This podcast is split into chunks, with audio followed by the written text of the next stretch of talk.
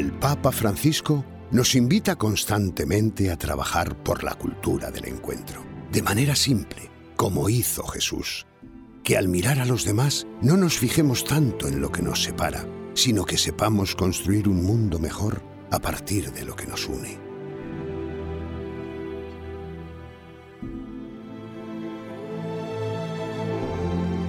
Queridos hermanos y hermanas, todos los muros caen, todos. Sigamos trabajando para construir puentes entre los pueblos. Primer puente, el amor.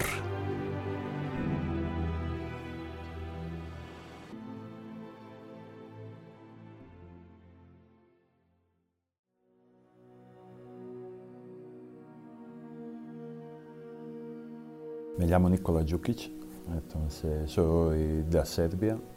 Eh, entonces yo tenía una suerte de ser un drogadicto. Yo digo que una suerte porque esto era una manera de encontrarme con el Señor a través, a través de esa cruz. Entonces yo de verdad me siento muy bendecido porque creo que Dios, Dios es vivo, yo soy testigo de eso y que hace milagros, que no es solo que hacía milagros hace dos mil años, que lo hace hoy a mí me he resucitado.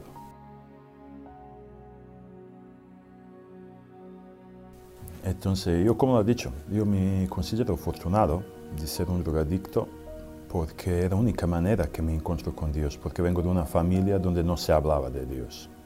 Vengo de Serbia, que antes era Yugoslavia, hasta años 90 un país socialista, comunista, donde no se hablaba de Dios. Mi abuelo era comunista, incluso no bautizó a mi padre. Entonces yo, nada de esas infancias dramáticas que estamos acostumbrados a ver, a veces oír cuando dices un drogadicto, no, mi padre era un deportista, y a mi infancia, de verdad, yo creo que no faltaba nada. La única cosa que faltaba, hoy que entiendo, era Dios, ¿no? Entonces, mis padres eran muy jóvenes cuando yo he nacido. Entonces, yo mucho tiempo pasaba con mis abuelos. Eh, ya sabéis cómo son abuelos, ya una libertad un pelín más grande que una libertad que al final a mí me ha hecho mucho daño. Porque ya bastante temprano empezó a salir a discotecas por la noche ya con unos 13 años aparentemente parecía que tengo 16 y me gustaba también estar con chicos más grandes que yo y era bastante simpático y hacía una manera bastante fácil se abrían todas las puertas. Entonces yo ya con 13 años, como digo, puedes imaginar que vengo a colegio a un lunes mis amigos contaban cómo estaban a una excursión o no sé dónde, yo estaba en una discoteca, todo el mundo me miraba con ojos grandes, ¿no? Entonces, ¿qué pasa? Que vive un chico de 13 años, todas las cosas normales que vive un adolescente cuando empieza a encontrarse con vida de mayores, no sé cómo decir, entonces todos miedos, inseguridades y todas esas cosas. Yo cuando por primera vez he probado alcohol, droga, era una cosa perfecta, porque me ayudaba a llevar máscaras, porque yo creo que antes de todo yo era especialista de máscaras. Era una persona con mis amigos, otra persona con mis padres, tercera persona a colegio. Y cuando he conocido droga, era una cosa perfecta de llevar, que me ayudaba a llevar mis máscaras, ¿no? Y que me quitaba inseguridades, todas las cosas, todos los miedos, yo llego a punto de, estaba, estaba dependiente de heroína, entonces me convierto en un adicto a, a, heroína, donde necesitaba heroína todos los días y llego a punto de necesitar entre 120 y 150 euros diarios para comprar mi heroína. Yo siempre, como de pequeño, yo me sentía distinto de los demás, también luego yo pensaba, vale, yo eso puedo dejar cuando quiero. No soy como demás, porque también en mi barrio gente moría de, esto, pero yo me consideraba distinto. Entonces, cuando primera vez ya quiero dejar eso, veo que es un problema bastante grande, ya no era tan fácil. Entonces ahí también mis padres, cuando se han enterado que donde estoy, y también querían ayudarme, pero todo eso ya no era fácil. Entonces yo he girado a todos psiquiatras, psicólogos, pero yo le tomaba pelo. Yo cuando iba a psiquiatra, a psicólogo, yo le tomaba pelo. Yo sabía muy bien qué tengo que decir, que me dan unas pastillas que me hacen ayuda, un ponte, hasta que no consigo dinero para la droga, no por otra cosa. Porque yo dejaba la droga diez veces. Una vez estaba limpio un mes, una vez tres meses, una vez seis, una vez un año estaba limpio, he decaído, he decaído. ¿Por qué? Porque droga no era mi problema. Nunca droga es problema. Droga es solo resultado del problema que tú llevas dentro, ¿no? De este vacío que, que tienes dentro. Entonces yo llego a punto donde tenía una suerte al final, lo sé, porque mi padre tenía un carácter muy balcánico, para decir así, eh, a un punto mi padre ya no podía mirarme más, porque diez veces dejando, volviendo, dejando, volviendo. Luego de casa ha robado todo lo que podía robar y ha vendido todo lo que podía vender para, para comprarme la droga. Entonces mi padre llega un momento, yo no sé, hoy día de hoy soy, soy padre yo, no sé a qué punto de desesperación tiene que llegar un padre, pero mi padre me dice, mira, te mato y ya terminamos esa agonía, porque no puedo mirar que te matas poco a poco. Postguerra, entonces cada casa prácticamente tenía armas, me mi padre va por armas y yo escapo. Entonces escapo y además era nieve, sin zapatos, escapo fuera, siempre como digo, tenía muchos amigos, pensaba, va bien, voy a estar con algunos amigos unos días, luego vuelvo a casa. Entonces va bien, estás un día con un amigo, otro día con otro. Llamaba a casa, pero mis padres cuando veían mi llamada ya no querían, no querían coger llamada. Se llamaba de otro teléfono, cuando oían mi voz me colgaban teléfono. Y de verdad hoy creo que esta cosa me ha salvado la vida porque tener un drogadicto a casa es igual como que lo ayudas que se suicida, poco a poco. Pero mm, no hay muchos caminos. O terminan muertos o se tengan suerte a la cárcel. Entonces yo por primera vez me encuentro solo, entonces ahí me convierto prácticamente a un delincuente. Empezó a hacer de todo, creo que ha hecho todo menos matar. Empezó, necesitaba dinero sobre todo para la droga y luego para, para vivir. Empezó de hacer de todo, incluso traficar la droga. Y ya sabes, cuando estás en ese mundo ya empiezan problemas serios con policía, problemas con gente peligrosa. Llego a punto de cambiar casa cada mes para escapar de personas que me buscaban. Y llego a punto de tener 23 años y no quería vivir más. Entonces ahí, como decir, ya eran momentos donde yo pensaba cómo suicidarme. Entonces ya no era pregunta semi-suicidio más, cómo hacerlo que duele menos. Pero gracias a Dios no tenía esta valentía. Hasta que una noche, cuando vengo a casa, una que tenía alquilada era un coche con dos personas adelante. Yo no sé si era mi paranoia o de verdad esperaban a mí, pero esta noche yo escapo, no vengo.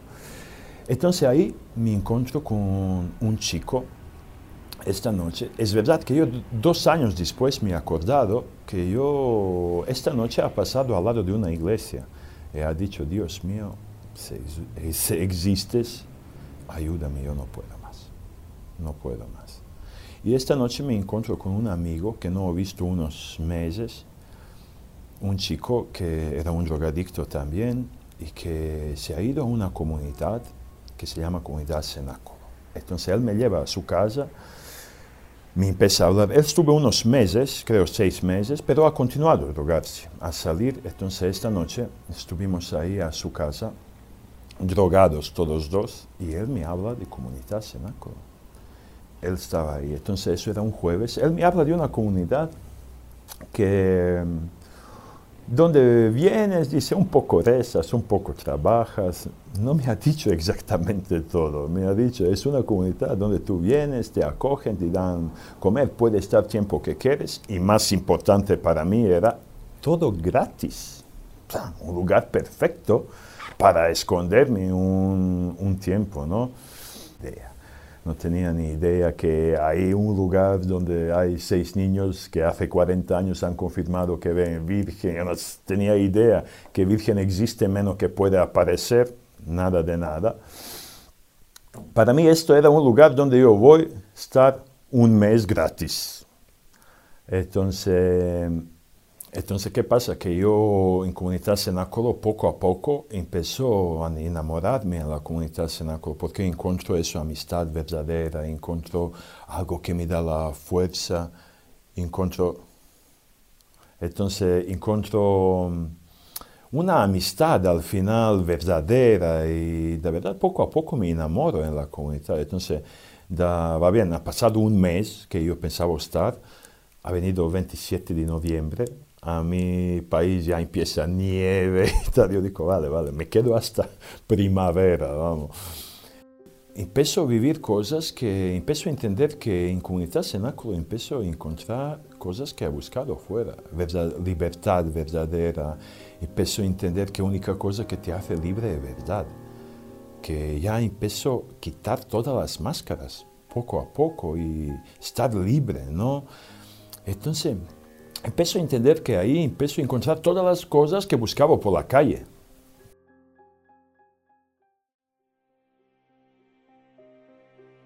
Comunidad Cenáculo es una comunidad fundada por una monja que se llama Madre Elvira. Ella veía por la calle chicos que eran unos drogadictos, que son peligrosos. Que...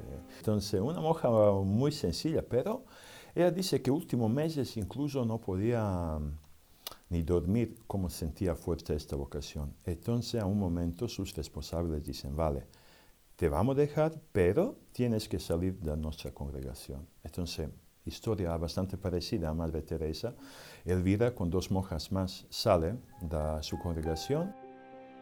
Entonces ahí entran primero 50 chicos. Cuando entran primero 50 chicos, Madre Elvira pensaba que su misión está cumplida.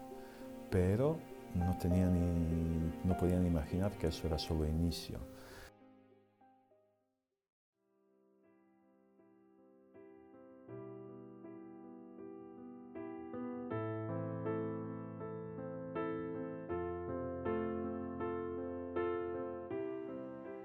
Bueno, pues me llamo Irene, tengo 34 años. He vivido toda mi vida en Canarias, aunque nací en Madrid. Bueno, el por qué yo aterrizo en Medjugorje por primera vez es eh, lo que yo he entendido después de años tras haber peregrinado y es que acabó Medjugorje porque me parecía un lugar apartado del mundo donde poder escapar y poder tener una paz que mi madre yendo a peregrinar cuatro días, si quitas un día de ida y un día de vuelta te quedas con dos días en Medjugorje y esos dos días consiguieron que mi madre volviera a casa transmitiendo una paz que yo jamás había conocido era una paz muy tangible, una paz que en ese momento yo con 23 años era lo que anhelaba, porque quieras o no, a esa edad yo tenía muchos tsunamis en mi vida, tanto a nivel académico, a nivel personal, esa lucha interior de querer estar más con la familia pero no poder porque pues tienes que estudiar, tienes que afrontar todo lo que te llega en el día a día, y igual con los amigos, con lo cual ese tsunami que te, apunto, que te está a punto de, de abordar es el que me hace no querer enfrentarme a ello y poder coger una vía fácil y, escaparme a lo que me parecía el otro lado del mundo, que resulta que está a dos horas de distancia en avión. Con lo cual yo llego a Medjugorje un poco buscando ese Kit Kat famoso, eh, donde no tener que usar la cabeza, que era lo que me dolía por tanto usar. Tampoco fue muy planeado, es decir, seguí los pasos de mi madre para intentar conseguir lo que ella había encontrado. Lo único que le pude sacar a mi madre de su experiencia y la única frase que soltó un día y que la recuerdo con gracia es qué guapos son los chicos del cenáculo. Y entonces dije, pues oye, pues algo le tuvo que impactar porque, porque de lo que único que me ha hablado es de esto, pues tomo nota. Vengo, venía de una carrera eh, universitaria donde pues mi promoción fuimos 200 y de los 200 éramos 10 eh, chicas y a los tres meses de las 10 chicas quedamos cuatro con lo cual mi día a día para entonces era pues ser uno más de ellos y me trataban como tal.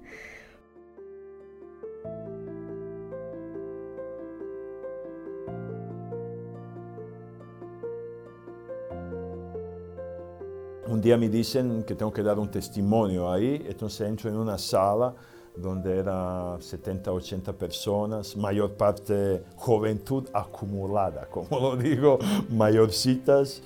Pero era una chica guapa ahí sentada al suelo. Entonces yo, después de dos años de bosque, entro ahí, veo una chica guapa y empiezo a dar testimonio para ella, no para grupo.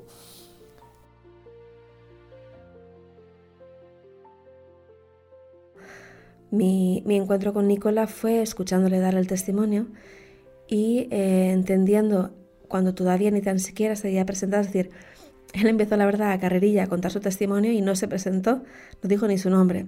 Entonces, para cuando ni siquiera había dicho su nombre, yo tuve una... Mm, eh, como cuando vas a un, buffet y puedes em, tantear, probar eh, el aperitivo, pues para mí se me dio a probar lo que la persona que tenía delante, que hablaba en un idioma que no entendía y que no hay por dónde cogerlo, eh, que ni tan siquiera tenía un nombre porque todavía no se había presentado, pues esta persona que tenía delante era la persona eh, que, del cual estaba yo probando un amor que me tendría en un futuro. Es decir, tenía a mi compañero de vida delante y ella era la persona que más me iba a amar en la vida.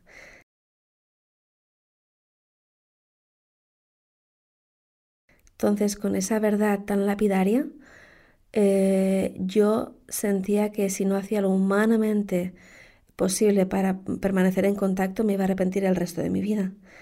Porque yo que siempre he sido, lo soy y lo seré, muy racional, muy matemática, muy de... Soy la típica que hace listas para todo. Eh, y en ese momento, claro, eso no había por dónde cogerlo.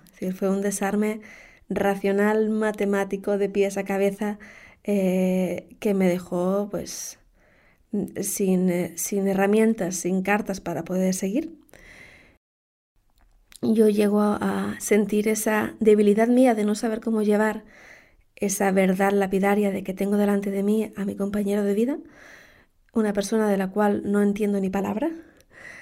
Mm, articulando pude decirle gracias y me vuelvo a una pensión donde nos alojábamos con ese sentimiento, pues, como te he dicho, lapidario de como no consiga hacer lo humanamente imposible, me arrepentiré el resto de mi vida.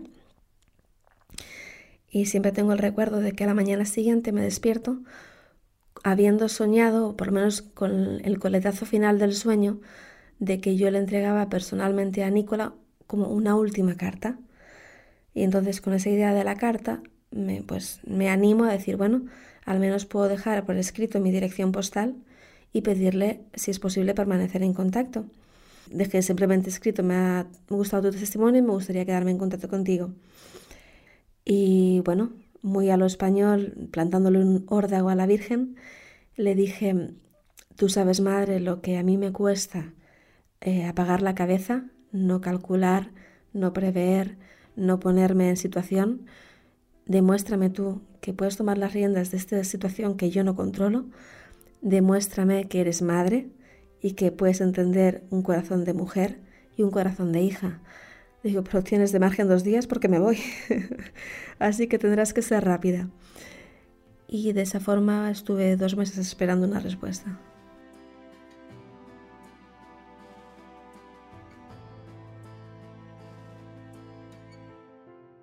una guapa morena de islas tropicales.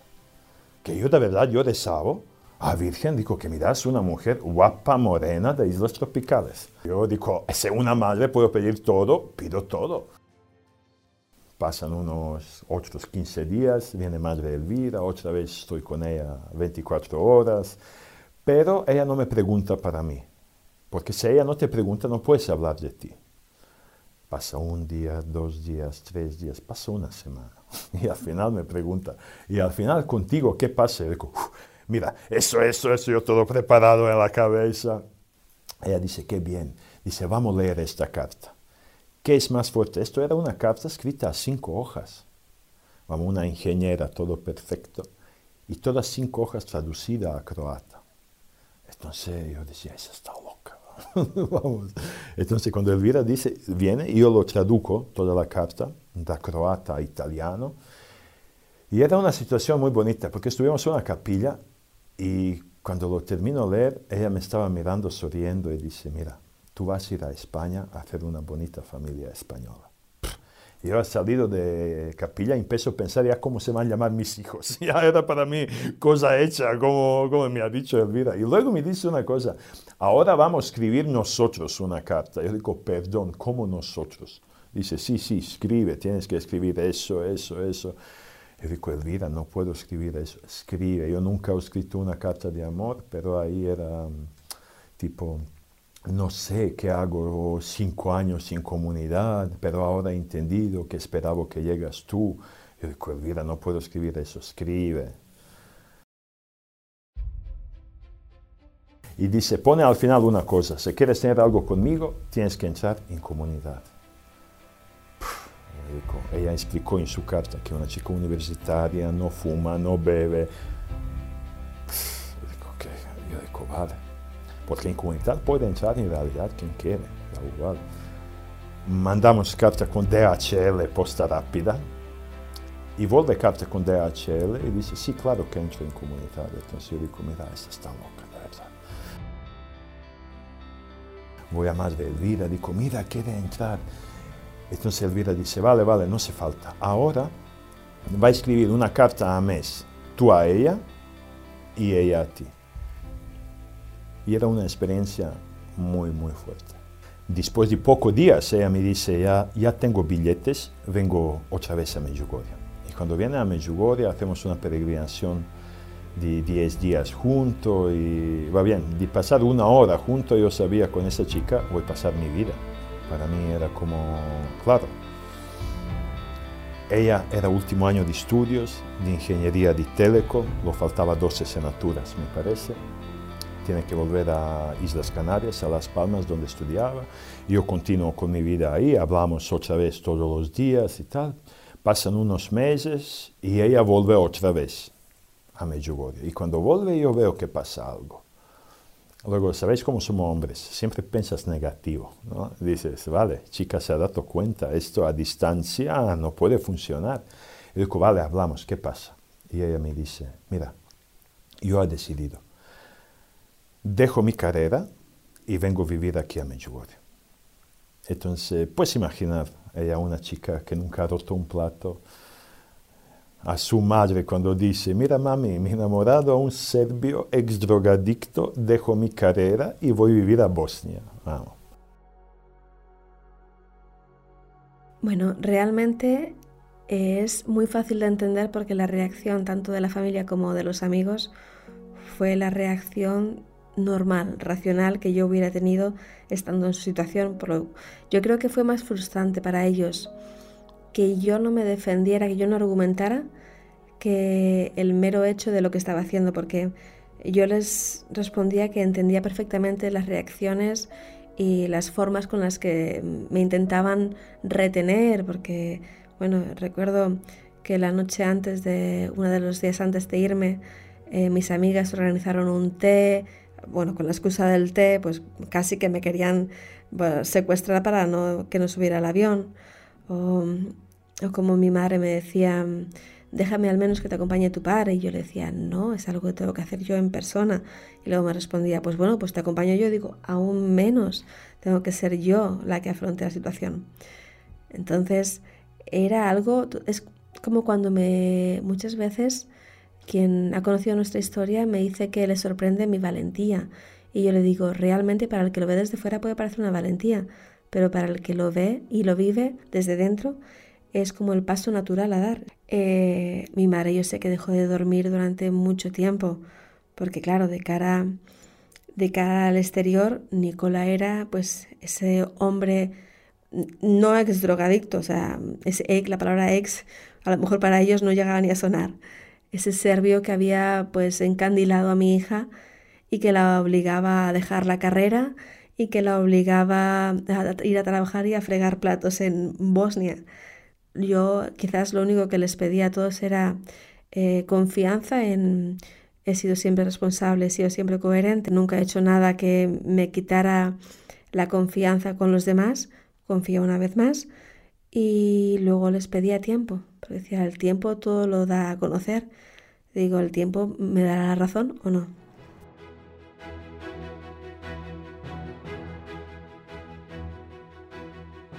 Deja todo contra todo mundo. Sus amigas casi el último día la secuestran, no lo dejan subir avión. Estás loca, ¿qué haces con tu vida?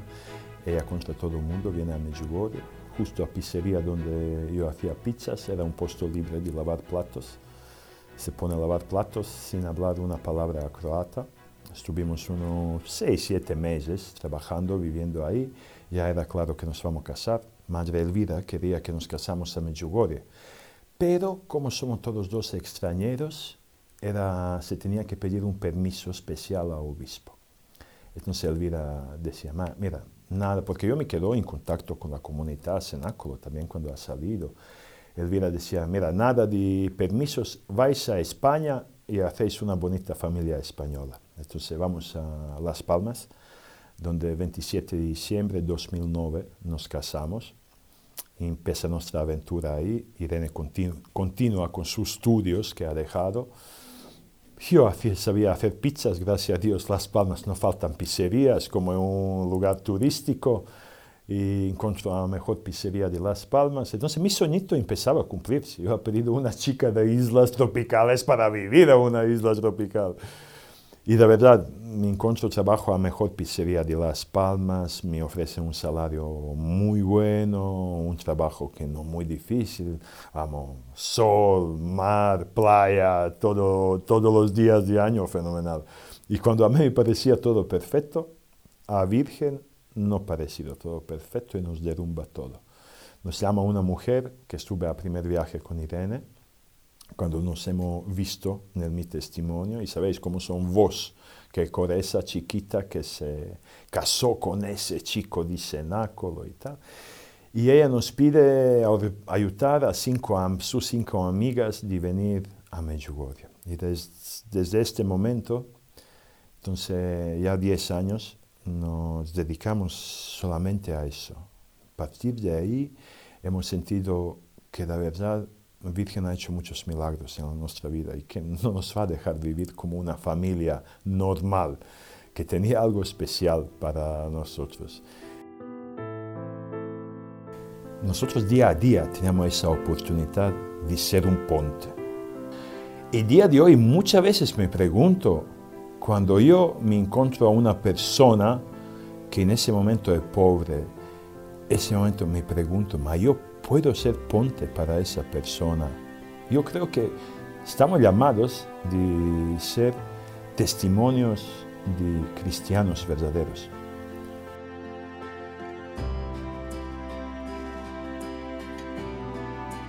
Si cada uno es consciente de ser herramienta para Dios, Dios tiende un puente y te usa de puente. Y la gracia pues se desborda porque no soy yo la que da el testimonio, yo lo que puedo ser es herramienta de testimonio de Dios. Y, y, así lo transmitimos porque es el día que me crea yo protagonista de mi testimonio, ese día no valdrá nada mi testimonio.